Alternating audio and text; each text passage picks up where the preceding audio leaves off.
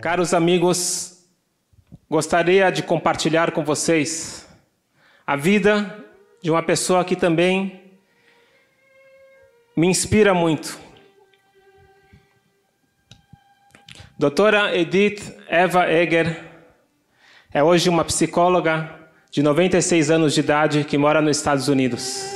Mas, quando pequena, ainda na Tchecoslováquia, ela era uma ginasta e uma bailarina fenomenal.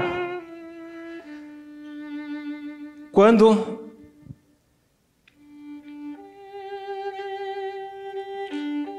ela recebeu a triste notícia, em 1942, que o seu sonho de participar das Olimpíadas não seria mais possível, porque ela era judia. E para ela, o mundo acabou, esta era a pior notícia da sua vida.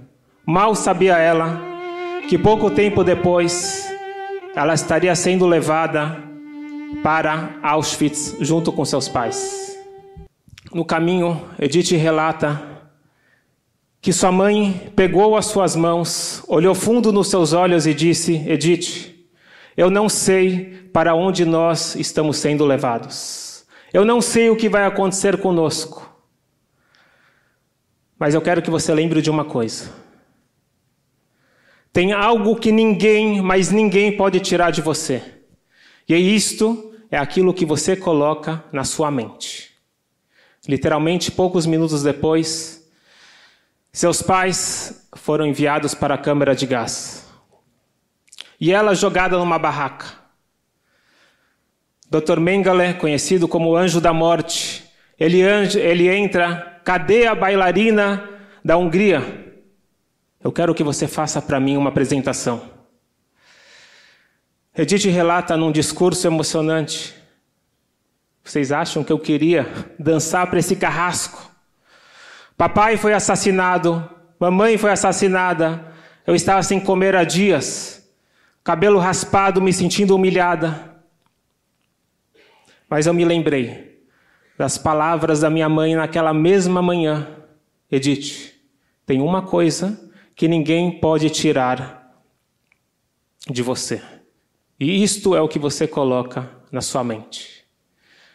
Eu fechei os olhos, imaginei na Casa de Ópera de Budapeste, cercada por pessoas que me amam e me admiram. Eu dancei. Eu dancei tanto naquela noite como nunca eu tinha dançado na minha vida.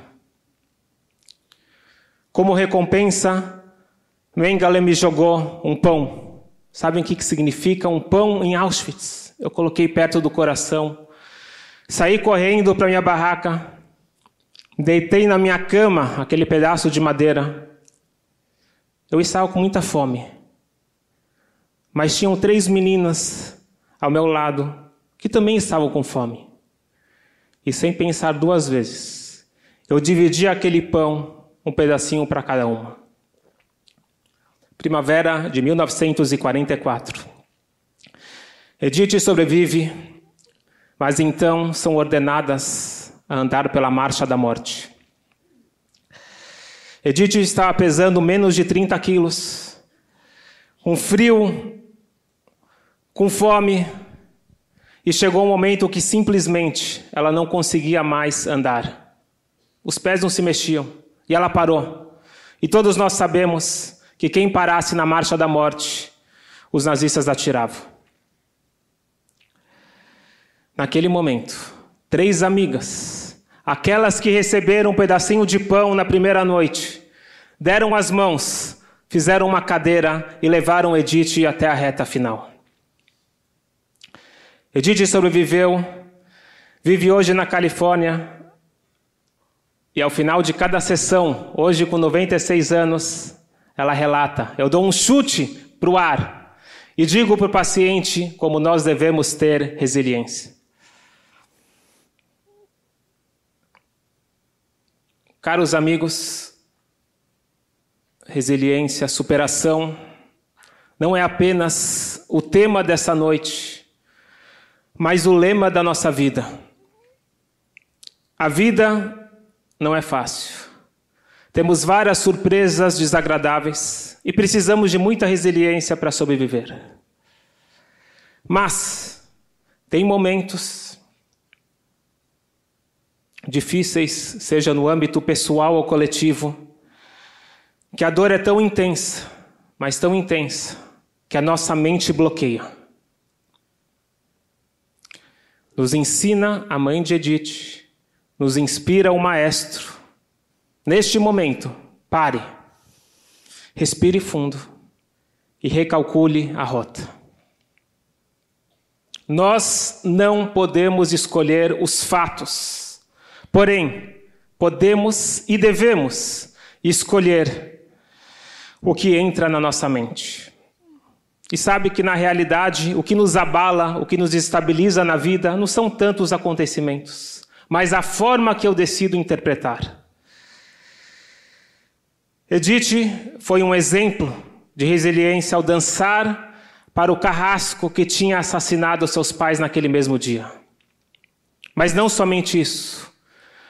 Diante das faces mais horrendas que a vida pode apresentar, Edith não perdeu aquela sua essência. Ela dividiu o seu único pão com estranhas. Isto é superação.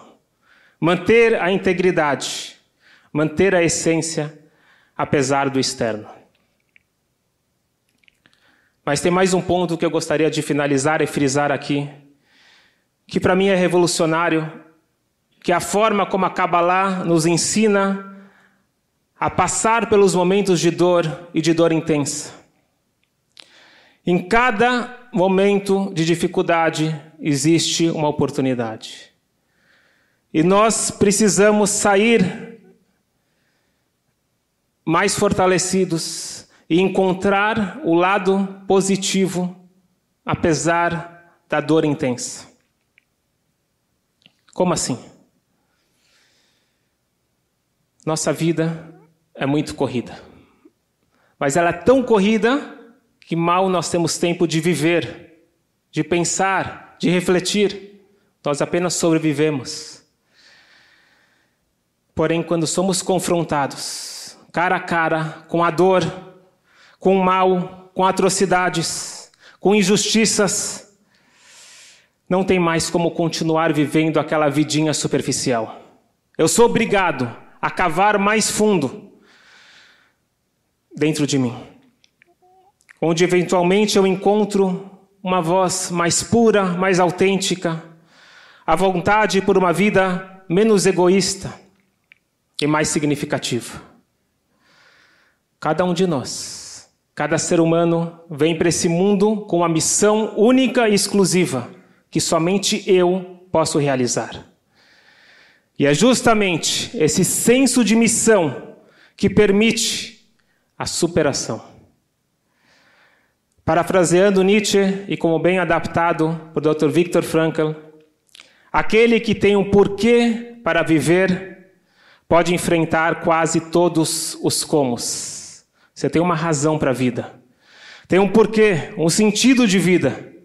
Eu posso resistir, ou melhor, superar praticamente todos os comos.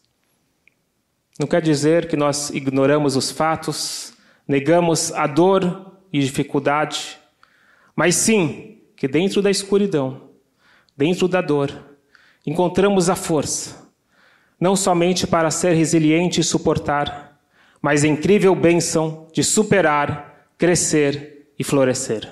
Muito obrigado.